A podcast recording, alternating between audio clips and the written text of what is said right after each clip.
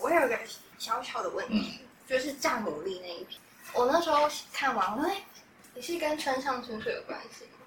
没有啊，他没有但是我看这一本的时候，常常有一种在看村上春树的短篇小说的感觉。创春树也蛮好笑的。我觉得他真是一个幽默的人。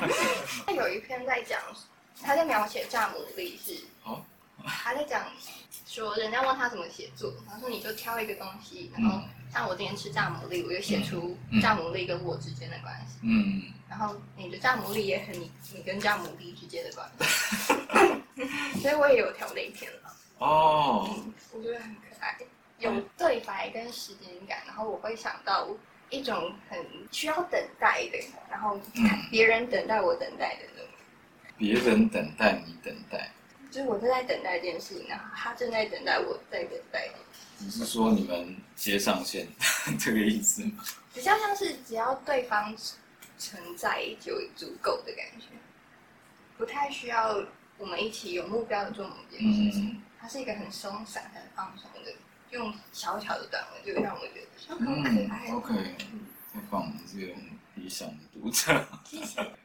这个对啊，其实这些诗前面比较有趣的这些诗，就很多其实真的就是，对，就是在那些场景里面，那些日常场景里面想到的，对，其中会有大家会有几句是直接就是，也许就是跟某个人对话，有有有时候是自己冒出来的一句话，然后其实一般可能不会觉得这样的话是有诗意的，比如说烫嘛烫到了，对，但是我就发现哎，它好像可以放在某一个地方。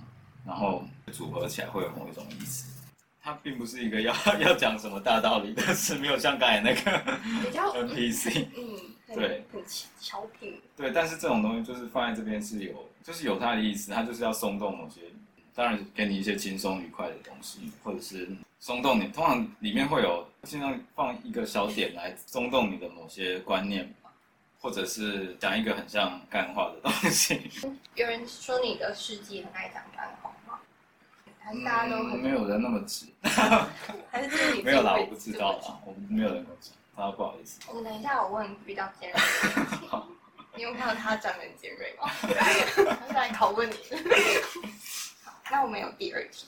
第二题是您的影子有点怕黑，出版在二零一四，第二本是《白夜歌》在二零二零，而《愚人之歌》在二零二二出版。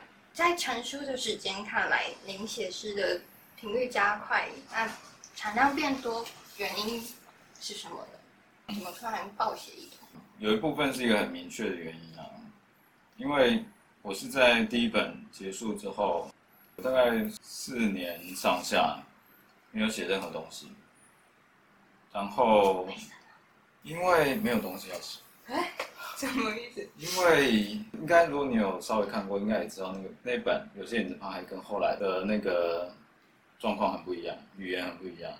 我们说不定可以回到 最前面讲那个 VC 的那个东西。我之所以再再次重新开始写，是因为就是整个状态有所转变。有些影子怕还等于是在呃现在那个困境。然后你刚刚说的，哎你刚刚不是问我什么有没有一个明确的转捩点还是什么？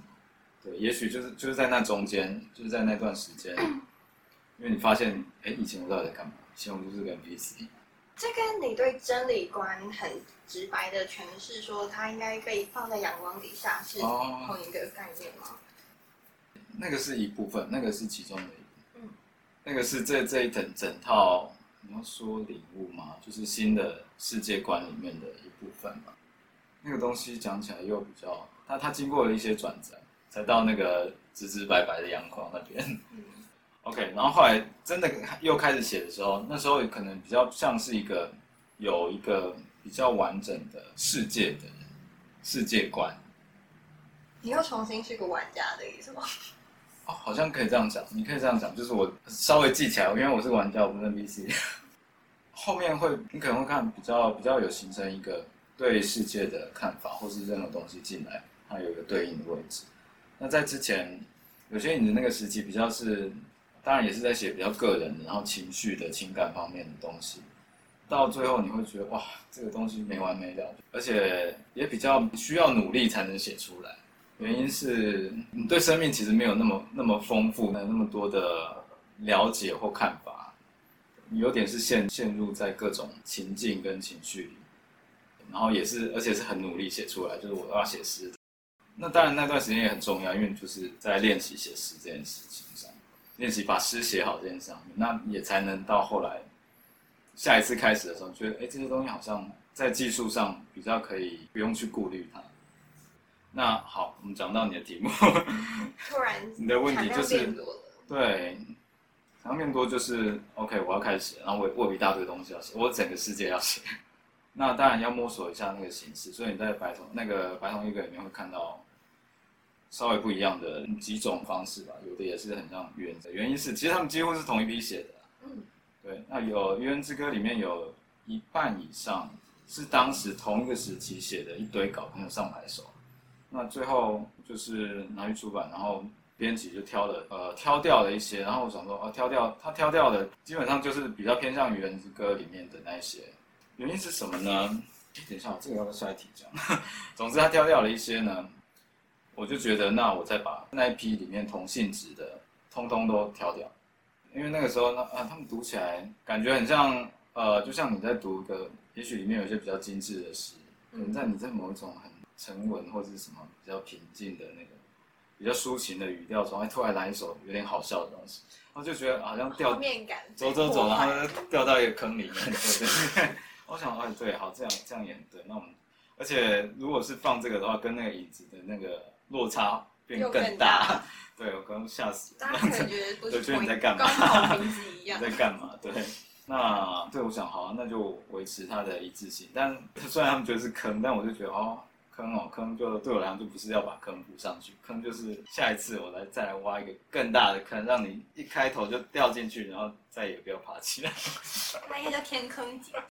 那也的确的确产量比较多，因为其实像第一本那个影子的时候，它里面就是三三十几首吧，有的比较长，因为那个本里面的诗比较长。它几乎就是我从开始写，可能大学开始或高中高三开始写，一直到那本书出版之前，全部里面筛出来能看的就 可以的就这所以些。它跨的时间很长。跨的时间很长，就把不行的都去掉，就这么长的时间哦，也不过就这样子而已。那个时候写作的状况状态比较像那样，对后来就是你 看到的这些。我们要来看两首诗，呃，一首在愚人，不过我们先看一首这个，这个我念没有听。好啊。这两本书里面都有一首叫做《挥霍》的诗，然后我在这里有看到，对，《白铜夜歌》里面有一首叫《挥霍》，挥霍是一种恩典，来的时候你要认出，你要像个信使，无畏的朗诵出来。愚人里面也有一首挥霍，在你还能挥霍的时候，不必去想这样是不是少了什么，是不是太怎么样，是不是不够好。在可以挥霍的时候，考虑那些都只会妨碍你，直到你转入下一阶段。这两首其实你要说它，它针对的其实就是我自己写诗的状态。对，当然他他写起来，你可能不会想到那一句，但我我也希望大家不要直接想到那一句，他只是这一首在这前一本的挥霍是讲出一种你对于新世界的了解这种感觉吗？呃态度，态度就是你在做做一件事的态度。所以主要是创作啊，我的话当然是想创作，但你能把它延伸到任何方面都可以。就是因为我们讲诗，常常会想要把它，想要把一首诗锤炼到什么样子，多完美或精炼的状态。我就会觉得有时候，呃，我前一期可能比较像这个，就是在影子那个时期，可能会比较像这样的观念。我后来其实觉得，我现在就就有一一整个世界，所以你要趁你还有那个能量，对，还有那个冲劲的时候，尽量把它全部写出来，一鼓作气写出来。然后它就像一种，它真的是可遇不可求，它不一定，你不一定随时想要它都可以这样子，那你可能有一天就哎写完了就呆掉了。对，所以在如果你在那种那种东西要出来，然后很很汹涌，像一个洪水一样的时候，你还在想写一首，想说哎对，这个字不对，那个字怎样怎样，然后就花了花了十天半个月弄好了几行字，那它不见得很好，而且很多就算早期我写的比较好，有时候也会觉得好像是那种一鼓作气出来的东西。修修修，有时候就觉得嗯，已经不知道到哪里去了。所以我这时候就觉得，如果如果你要真的去写你那个世界的话，就你要一鼓作气的让它让它出来。对，所以我说挥霍是一种恩典。你要发现，你要发现它是它是一种恩典。你要发现那个东西来了，你就勇敢的把它写出来。你如果最后觉得很烂，也就算了，反正你先把它写出来再说。那后面那一首，呃，就更具体了。后面那一首比较直接的在写那个状态，就是挥霍还在你还能挥霍的时候。然后不要去想是不是少了什么，是不是太粗糙，是不是不够好，或是怎么样，想一大堆，你的头脑在干扰你那个。所以在可以挥霍的时候，考虑那些都只会妨碍你。对，直到你转入下一阶段，因为我觉得你的你的生命会不断的那个嘛，你会不断转型，或是你会不断升级，你总是要前进的，除非你就是挂在这里了。那那个东西就是一个过程，或是它它本身就有它的价值。像我会觉得我哎，我现在就一直在过程中啊，你。不会觉得我说，哎，我到这里就完成了一个什么东西？我会觉得它就是一直在发展，所以我会一直随着那个发展去不断的写新的东西，因为那个世界就很广大。我想问，嗯，如果都考虑那些妨碍你的哦，考虑那些前面这些，就是是不是少了什么？是不是太怎么样？是不是这句怎么样？是不是我开始重复自己了？或是不是怎么样？对，是不是像个笑话什么的？这样很勇敢的耶。哎，他他需要。因为至少，因为他可能你会担心受到一些质疑，或者是因为实际上我在写出来的时候也会觉得，嗯，这个对吗？这样可以吗？这样是不是很莫名其妙的？但是如果如果如果那个东西很强，他会给你一个信心，或者是那个东西对你很重要，你甚至就不会考虑诗的事情，因为他对你生命更重要。嗯，如果他对你有这种重要性的话，就给你信心。所以，如果我一直想说，哦，这个男生怎样怎样，这个男生代表我不适合跟他交往。哇，居然这个这个应用的很好。所以，只要就算那个男人超穷，我说我要跟他交往，代表是真的，我就挥霍掉我的青春没关系。你好像只是冲动而已。天啊！第三题我要问的是。刚衔接对于真理的看法，就是真理不应该是复杂的，不该只有能够理解各种复杂性的知识分子独享，就是在白同叶格里面，对不对？然后在是有神秘写到，但不要神秘化，任何事情才能看得到最后那个神秘，真正的神秘，直直白白，阳光普照。这两个对于真理或者是神秘主义的了解。是因为您的对于人生的阶段转变，所以才会有的感想，对不对？前面那个比较不是真理，不是复杂的，这个比较，它比较是一个长久以来的想法。真理不应该是复杂的，呃，应该说我从以前就就就觉得很需要知道我到底活着在干嘛。从从比较小开始，那我一直从多小？知道，也许高中就是你活的那种青春期，很中二的，对人生的哇，真的好好烂，那什么？你是好相处的儿子吗？还是你是常你是好相处的儿子吗？儿子？你是母亲节吗？你是那种会问妈妈说你到底是我干嘛？我靠，是不会的。那就还好啊。就。但你就是很中二，觉得哇，世界好没意义，活到没意义那种感觉，或者是你觉得活得很不舒服，或者人际，其实你就是人际关系很烂，或者是你不受女生欢迎，都有可能。这所有的烂理由都有可能让你觉得哇，我不不适合活在这世界上。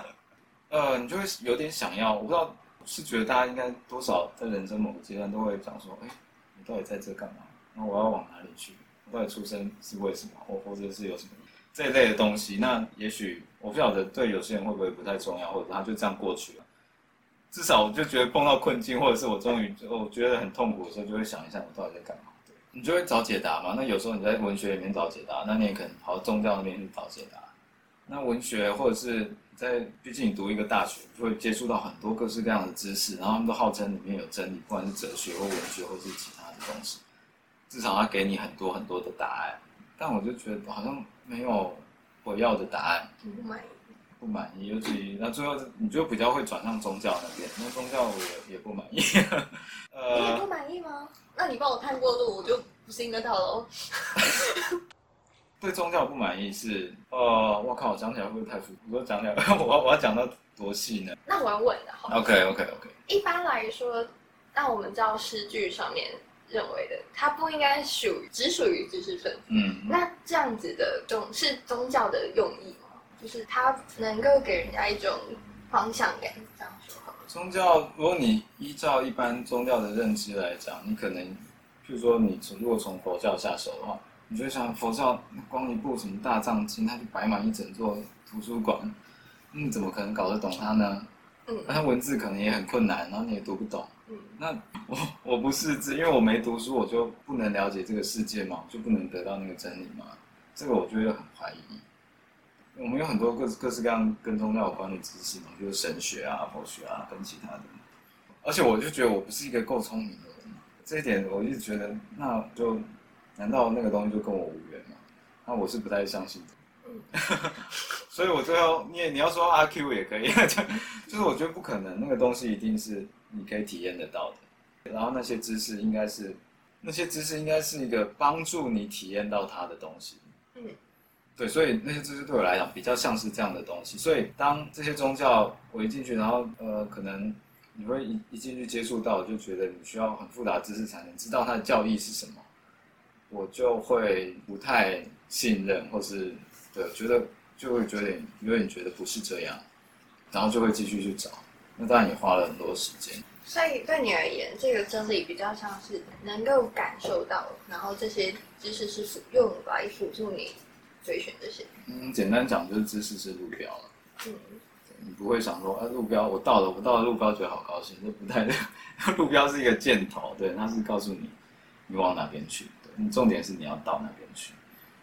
那在写最前面怕黑那本世界的时候，你有想过从一开始就会这样想，还是之后才能够感受到这种真理被光照的感觉？哇，讲的有点有点悬。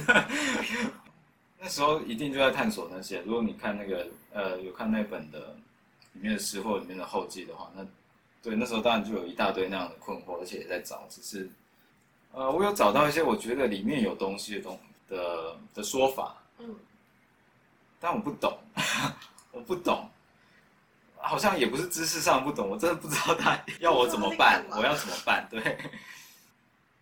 后来我又找到能够让我比较能说服我的说法，就是也就是所谓简单的说法。嗯，那个东西是你要说体验也好，那那个太玄。总之你必须自己去验证，他不会说是一本书告诉你怎样就是怎样，因为你人家告诉你的东西，你要不就信，要不就不信。可是这两个东西对你的状态没有意义，对你信了又怎么样，不信又怎么样？它没有改变你的人生，也没有改变你的观念，对。有你的你的真理观跟你的诗集这个人很很 match。那我们中间先休息，好好然后等一下我们就换场。好好，OK。